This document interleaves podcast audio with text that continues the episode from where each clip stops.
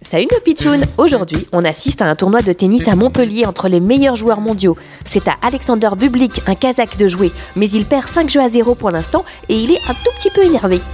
Ah mince, il vient de nouveau de perdre le point décisif Oh non, non, non Je suis trop nul Ah Oh mince alors, il a cassé sa raquette de colère en la fracassant au sol Ah, moi en colère, moi vouloir une autre raquette Il prend une autre raquette, qu'est-ce qu'il fait Ah bah ça recommence, il la fracasse au sol. Une fois, deux fois, trois fois.